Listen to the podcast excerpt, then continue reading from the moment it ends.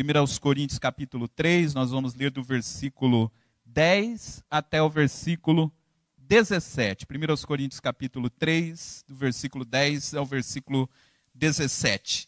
E dizer que nós já podemos sentir a presença de Deus neste lugar. Temos certeza que Deus já está falando com cada um de nós desde o início deste culto e também com você que acompanha pela internet também essa transmissão. Nós sabemos que Deus está aí com você também e tem uma palavra ao seu coração. 1 Coríntios capítulo 3, a partir do versículo 10, diz assim a palavra de Deus. Segundo a graça de Deus que me foi dada, pus eu, como sábio arquiteto, fundamento, e outro edifica sobre ele. Mas veja cada um como edifica sobre, sobre ele. Porque ninguém pode pôr outro fundamento além do que já foi posto, o qual é Jesus Cristo. E se alguém sobre este fundamento formar um edifício de ouro, prata, pedras preciosas, madeira, feno, palha, a obra de cada um se manifestará. Na verdade, o dia a declarará, porque pelo fogo será descoberta. E o fogo provará qual seja a obra de cada um. Se a obra que alguém edificou nesta parte permanecer, esse receberá galardão. Se a obra de alguém se queimar, sofrerá detrimento, mas o tal será salvo, todavia, como pelo fogo. Não sabeis vós que sois o templo de Deus e que o Espírito de Deus habita em vós? Se alguém destruir o templo de Deus, Deus o destruirá, porque o templo de Deus, que sois vós, é santo. Amém. Irmãos, desse texto tem uma frase que me chamou bastante atenção, que é a frase que eu queria refletir aqui com os irmãos. É a frase que está aqui no versículo 10, bem no finalzinho do versículo 10, que diz: Cada um veja como edifica sobre ele. Ou, cada um vê de cada um como edifica. E essa é uma frase que ficou muito em minha mente. Veja como cada um edifica. E eu queria falar sobre essa expressão que está nesse texto. Como cada um de nós tem edificado. Mas antes de chegar nesta frase e entender o que está por trás dessa frase, a gente tem que entender qual era a história que estava acontecendo quando o apóstolo Paulo escreve esta carta aos Coríntios. Nós estamos aqui no terceiro capítulo da, da carta de Paulo aos Coríntios. E ele está aqui tratando de um problema ele está tentando resolver desde lá do capítulo 1. O apóstolo Paulo ele tinha uma proximidade muito grande com essa igreja na cidade de Corinto. Tinha algumas igrejas que o apóstolo Paulo fundou que ele ficou pouco tempo naquelas igrejas. Mas em Corinto, em especial, foi uma igreja o qual o apóstolo Paulo teve a oportunidade de ficar um pouco mais de tempo. E por conta disso, os irmãos de Corinto criaram uma proximidade com o apóstolo Paulo. Porém, como Deus chamou o apóstolo Paulo para a obra missionária, o apóstolo Paulo ele foi para outras igrejas, foi fundar igrejas em outras cidades, em outras localidades, e não permaneceu lá na cidade de Corinto. E quem sucedeu o apóstolo Paulo lá em Corinto foi o irmão Apolo, de quem a gente ouve algumas vezes falar aqui no Novo Testamento. E o tempo passou, o Apolo ficou lá na igreja, depois o Apolo não permaneceu, o Apolo também foi para, para outras regiões, mas o tempo passou, depois que o apóstolo Paulo tinha saído da igreja de Corinto, e alguns problemas começaram a surgir naquela igreja. Primeiro, aquela igreja tinha algumas virtudes.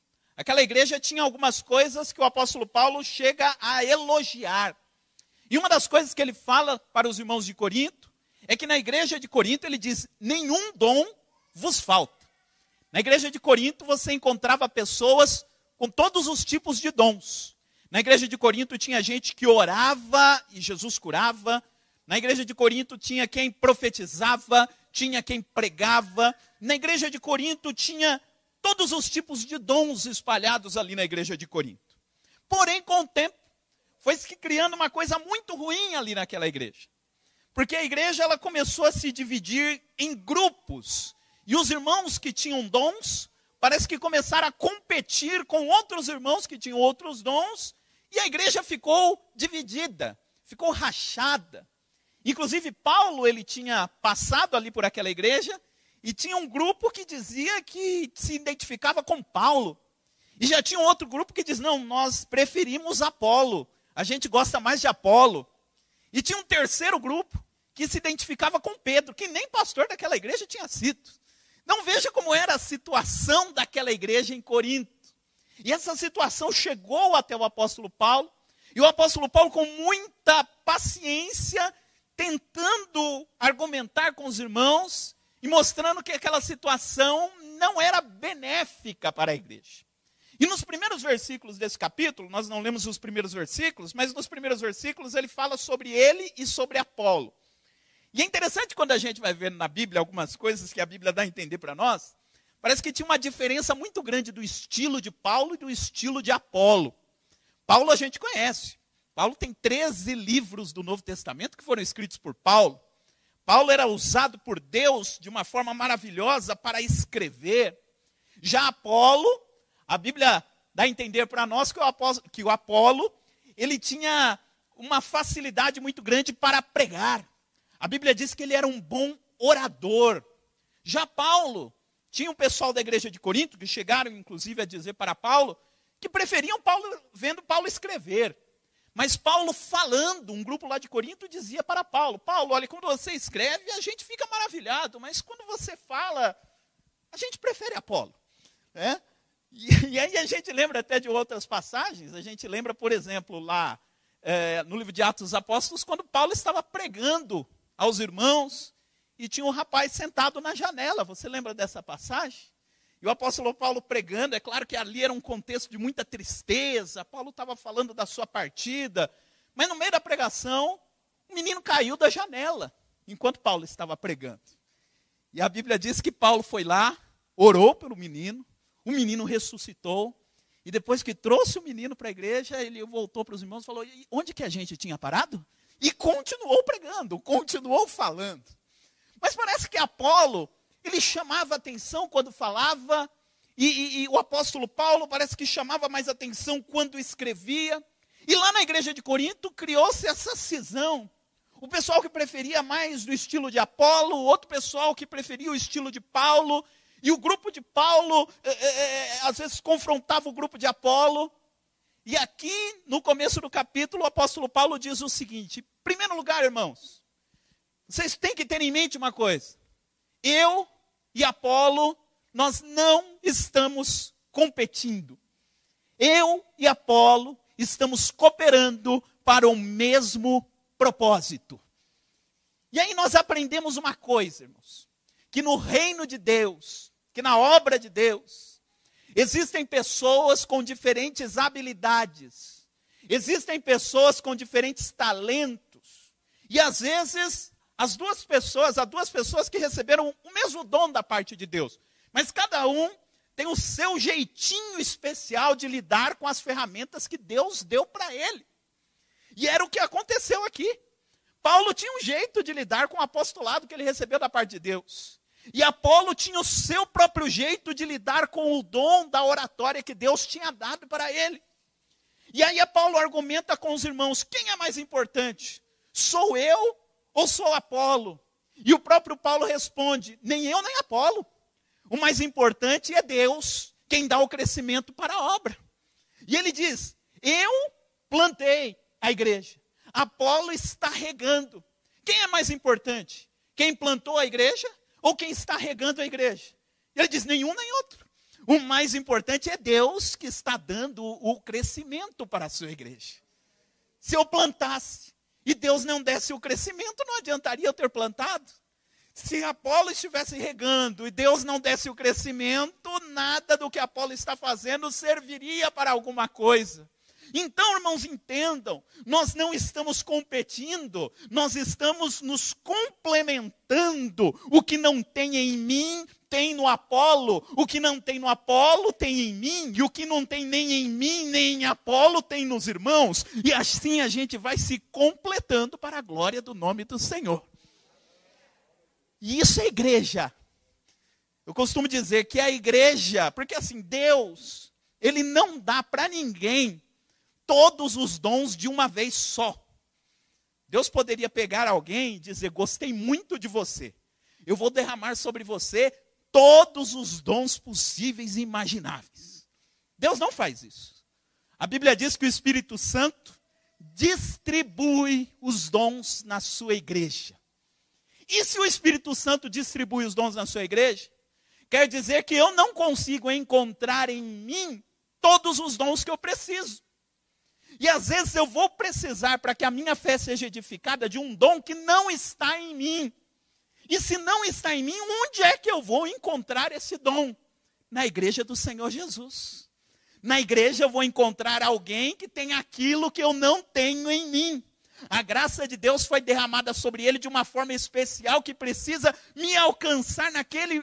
naquele é, é como se fosse uma caixa de ferramentas, sabe? Deus chega e Deus abre uma caixa de ferramentas e dá uma, uma, uma chave de fenda para um, dá, dá uma, uma chave Philips para outro. E tem um momento que eu vou precisar lá de uma ajustada na minha vida espiritual, que a chave de fenda não vai servir, mas a chave de boca vai ter. E onde que está a chave de boca? É o dom que Deus deu para alguém. E aí alguém se manifesta e diz: Eu tenho essa chave aí que precisa apertar aí na sua vida. E o que o apóstolo Paulo está dizendo para os irmãos coríntios é isso. Na igreja a ideia não é a competição. A ideia é de complemento, porque a graça de Deus é multiforme. Ela se derramou de várias formas. E ela se derramou na minha vida de uma forma, se derramou na vida de Apolo de outra forma. E nós dois trabalhando junto, nós vamos complementando e o reino de Deus vai crescendo para a glória do nome do Senhor. Essa é a lógica que o apóstolo Paulo está tratando aqui com os irmãos. E é muito interessante como Deus usa a gente, apesar das coisas que nós achamos que, que é uma dificuldade que nós temos. Às vezes a gente acha que a gente tem um jeito, tem uma forma que atrapalha. E Deus pega justamente aquilo que a gente acha que, que atrapalha, que não contribui, e usa para a glória dele. Eu vou falar de outro personagem rapidinho, depois volto aqui para Paulo. Porque quando Deus chamou Moisés, lá no deserto, estava cuidando das ovelhas lá do sogro, e os irmãos sabem que ele foi surpreendido lá com a sarça ardente. E Deus mandou Moisés ir lá para, para libertar o povo do Egito. E Moisés deu várias desculpas, argumentou ali com Deus: eu não posso ir por isso, por aquilo e tal. E uma das coisas que Moisés falou para Deus é: eu sou pesado de língua, Senhor. Não dá para eu ir. Eu sou pesado de língua.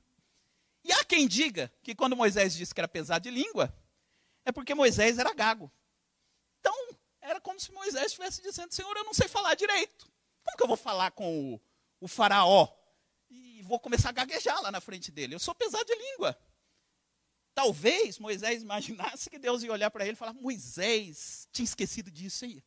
Se você não tivesse falado, eu não ia lembrar. Estou escolhendo a pessoa errada, mas então fica aí, eu vou escolher outro.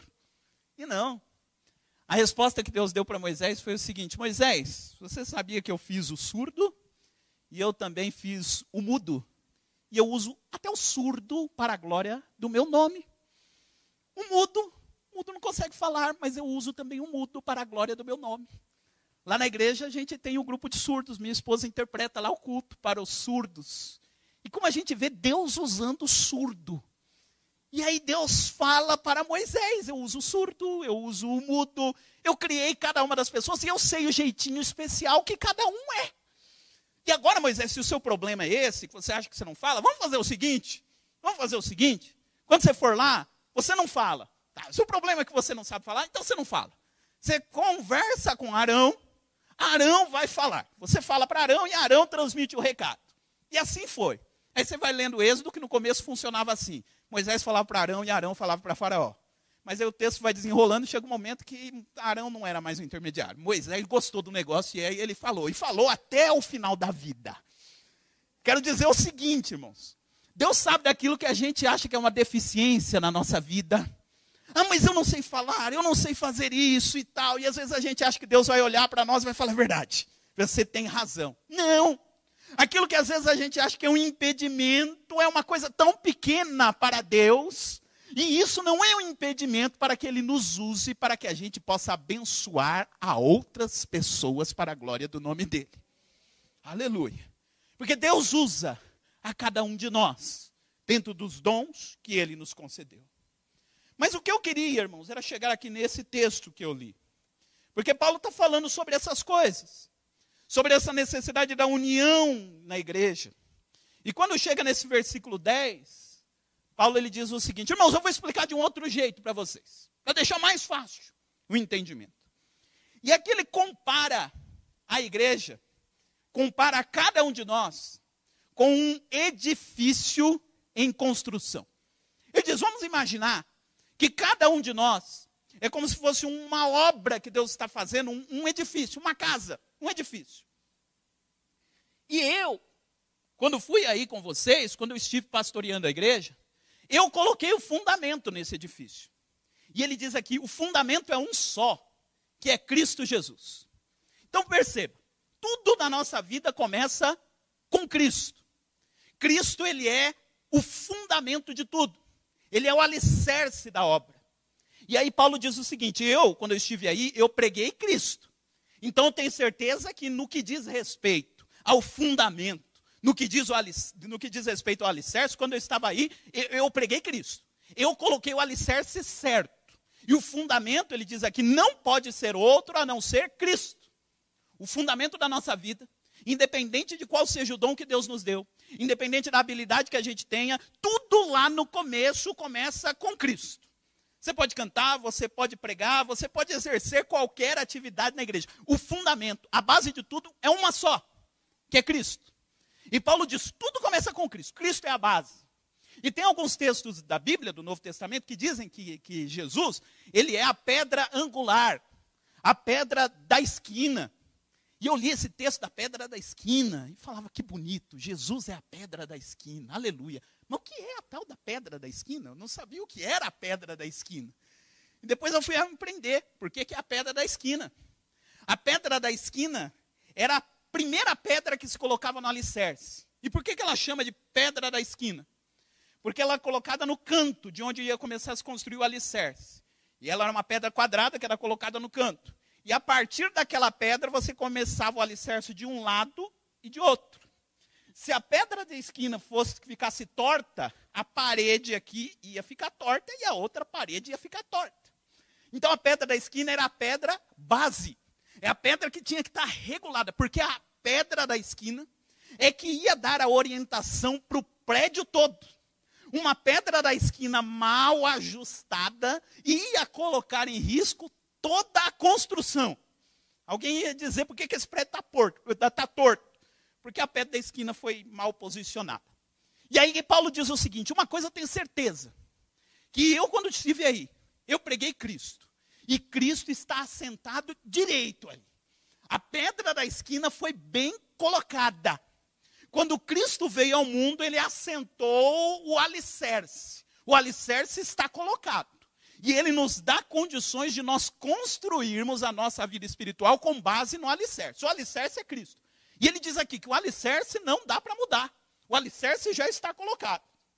Onde é que está o problema? E aqui que ele vai falar do, do, do alicerce. Ele vai falar do problema. O problema é que Cristo é o alicerce, mas o que vai em cima do alicerce é por nossa conta.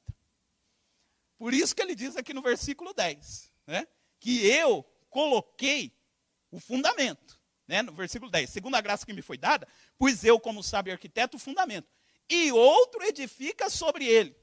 Mas veja cada um como edifica sobre ele. Aqui é o nó de tudo. O fundamento é Cristo, o alicerce está colocado. E depois que o alicerce foi colocado, é a responsabilidade de cada um de nós ver como a gente vai construir em cima desse alicerce. É assim. Todos nós fomos chamados por Cristo. Todos nós fomos comprados, resgatados, redimidos pelo sangue de Jesus. É a base. Mas depois que a gente aceita Cristo, a gente tem que ir construindo a nossa vida espiritual. E Paulo está dizendo aqui para os Coríntios: vocês precisam prestar atenção de ver o que vocês estão construindo em cima desse alicerce. E ele dá aqui alguns exemplos ainda. Ele diz: olha, ele dá aqui seis coisas que você pode construir em cima do alicerce. Ele diz: em cima desse alicerce, você pode construir um edifício de ouro, de prata, de pedras preciosas. Mas você também pode construir um edifício de madeira, de feno ou de palha. É possível que eu tenha aceitado a Cristo. É possível que eu tenha já me fundamentado em Cristo. Mas à medida que eu for desenvolvendo a minha vida espiritual, eu vou usando qualquer tipo de coisa e vou colocando lá em cima do meu alicerce, que é Cristo. Eu até fui, eu sou crente, eu fui salvo. Mas aí, à medida que eu vou me envolvendo e fazendo as coisas para Deus, eu começo a fazer as coisas baseado no orgulho, baseado em sentimentos que não provêm do Espírito Santo. Então, eu estou pegando o alicerce que é Cristo e estou construindo alguma coisa vã em cima do alicerce que é Cristo.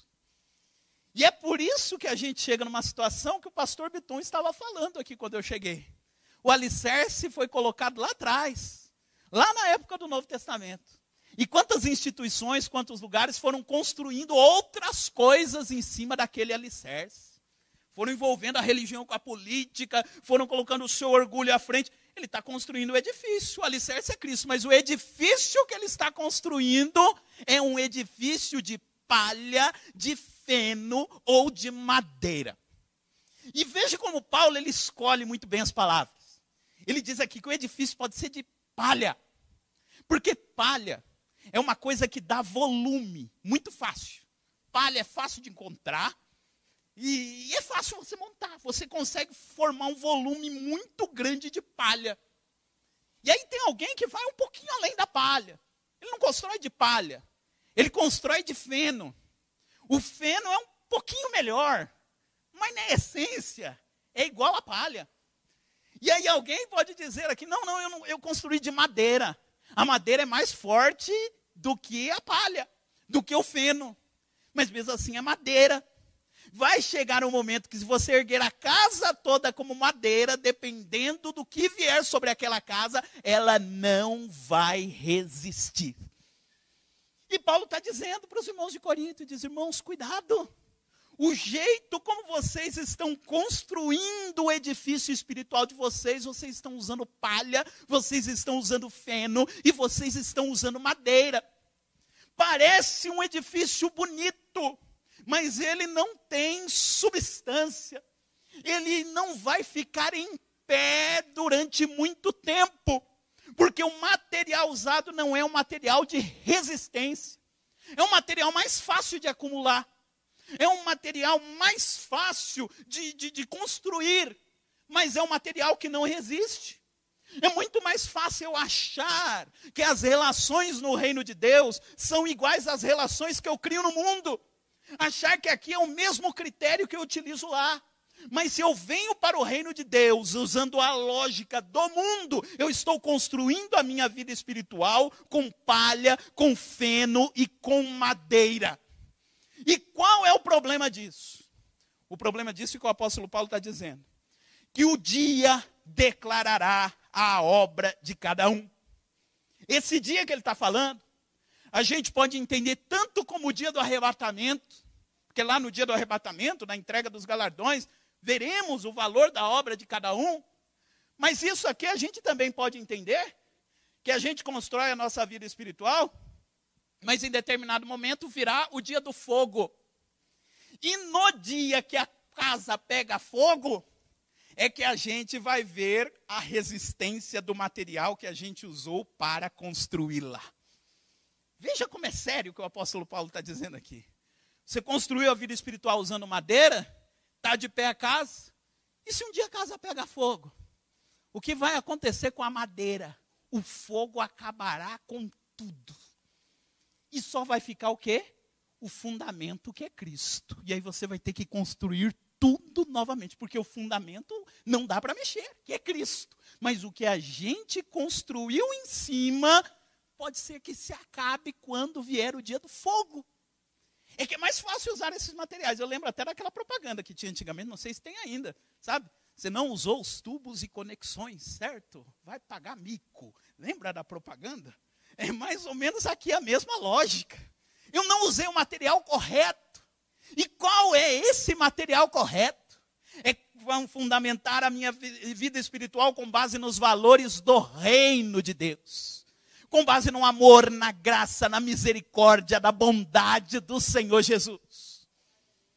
O problema é que esses valores são mais difíceis, talvez, de nós conseguirmos, dá mais trabalho. Jesus disse que o reino de Deus é tomado à força mas eu quero dizer que vale a pena investir na nossa vida espiritual com material de qualidade. E sabe por quê? Porque ele compara aqui o material de qualidade com a prata, o ouro e as pedras preciosas. Olha, é muito mais fácil você cons conseguir um metro quadrado de palha do que você conseguir um metro quadrado de ouro. Muito mais difícil. Mas não se compara uma construção que é feita de ouro com uma construção que é feita de palha ou com uma construção que é feita de madeira. E aqui Paulo está dizendo o seguinte: porque é o seguinte, você fez o seu edifício de ouro, de prata, de pedras preciosas. Tudo que você foi construir na sua vida espiritual, você levou à aprovação de Cristo. E você vai construindo. Talvez demorou mais para você construir, mas você usou material de qualidade. Ele diz: o fogo também poderá chegar para você. Um dia o fogo também vai chegar onde tem o ouro. A diferença é que quando o fogo pega a madeira, não sobra nada. Sabe? Às vezes a pessoa que baseou sua vida toda no orgulho, na prepotência, um, em valores opostos ao reino de Deus, depois que passa o fogo, não sobra nada daquilo que ele construiu. Mas aquele que construiu a sua vida espiritual com base nos valores do reino, o fogo também vem. E o fogo pega o ouro? Pega. Mas a diferença é que quando o fogo pega no ouro, o ouro até derrete. Mas depois que passa aquela fase, o ouro endurece. E aliás, quando o fogo vem sobre o ouro, há a oportunidade de que o ouro seja purificado. Porque quando o ouro derrete, você tem a oportunidade de tirar todas as impurezas que está dentro dele. E aí depois que passa o fogo, o ouro está ainda muito melhor do que antes. Aleluia! Veja como é a diferença. Construir a minha vida com, com ouro. Quando eu vou construir a minha vida com ouro, o fogo virá sobre mim.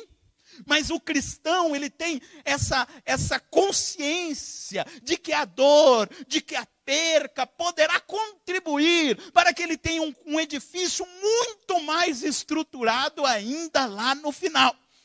Mas para que isso aconteça, eu preciso escolher bem os materiais que eu estou usando. E o que acontece? Já estou caminhando aqui para o final.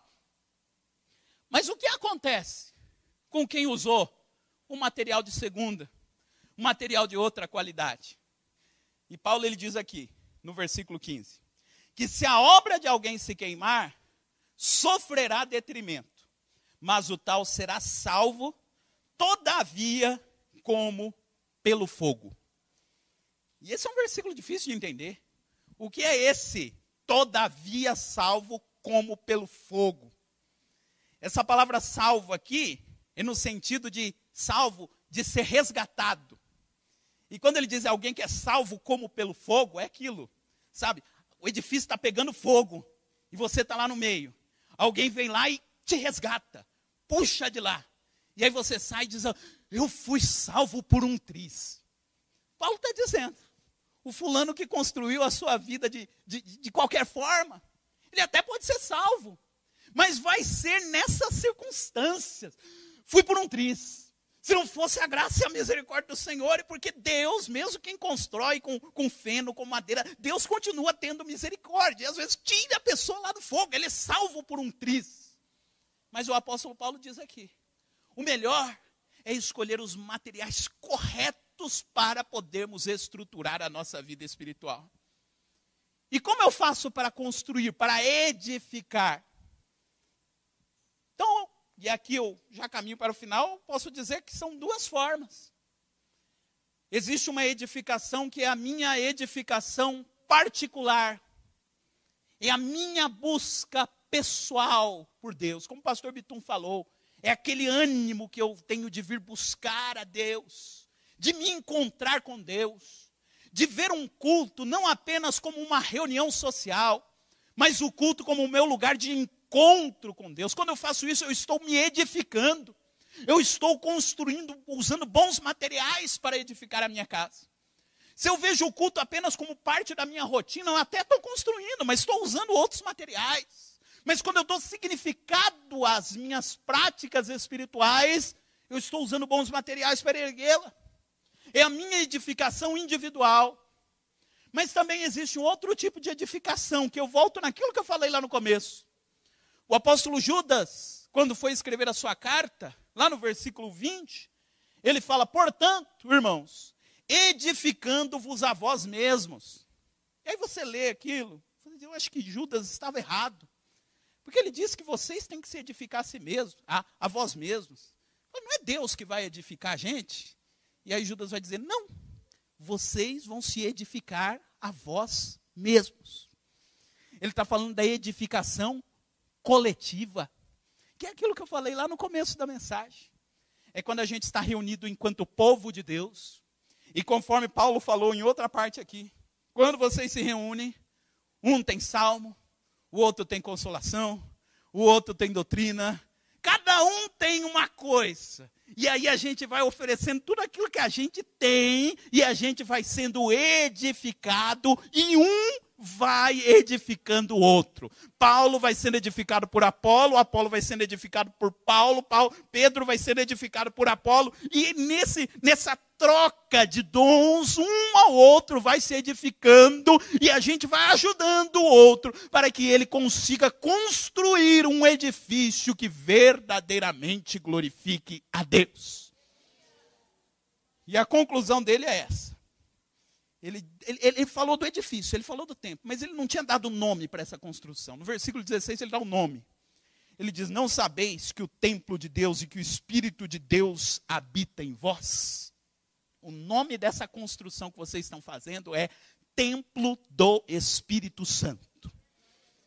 Então veja bem como você está construindo o templo do Espírito Santo. Que tipo de material está sendo usado? E nós damos glórias a Deus porque o Senhor Jesus nos dá a oportunidade, a cada dia, na sua igreja, quando a gente pode se reunir. E mesmo quando a gente não pode se reunir, mas Deus vai dando oportunidades para nós, para que a gente vá se edificando e construindo o nosso templo. Para que a gente vá usando materiais de qualidade. E quando a gente vê o nosso templo está crescendo, não para a nossa glória, porque o templo é do Espírito Santo o que faz com que um templo tenha valor não é a sua aparência externa, o que faz com que o templo seja valor é aquilo que é adorado dentro do templo. É o templo do Espírito Santo. E você está usando ouro, pedras preciosas, prata, não é por sua causa, é por causa daquilo que vai dentro do templo, que é o Espírito Santo que habita dentro de cada um de vocês. Que Deus possa nos dar graça, irmãos para que cada um de nós possa construir a nossa vida espiritual da melhor forma possível. E para que cada um de nós possa ser usado, porque essa tarefa de construir é para todo mundo. Quem já construiu sabe que dor de cabeça que dá para construir. É poeira, é pó, é arrastar coisa, né? É, que dificuldade é para construir? Porque todos nós estamos em obras, todos nós estamos em construção. Dá trabalho, mas o Senhor nos ajuda e Ele fornece os irmãos que estão aqui conosco para nos ajudarem nesse trabalho de construção. Eu gostaria agora de orar com a igreja do Senhor, pedindo para que Deus possa nos ajudar nessa nossa árdua tarefa de construirmos a nossa vida espiritual. E nessa nossa segunda árdua tarefa, que é de ajudar-nos uns aos outros com o trabalho de construção que cada um de nós está empreendendo.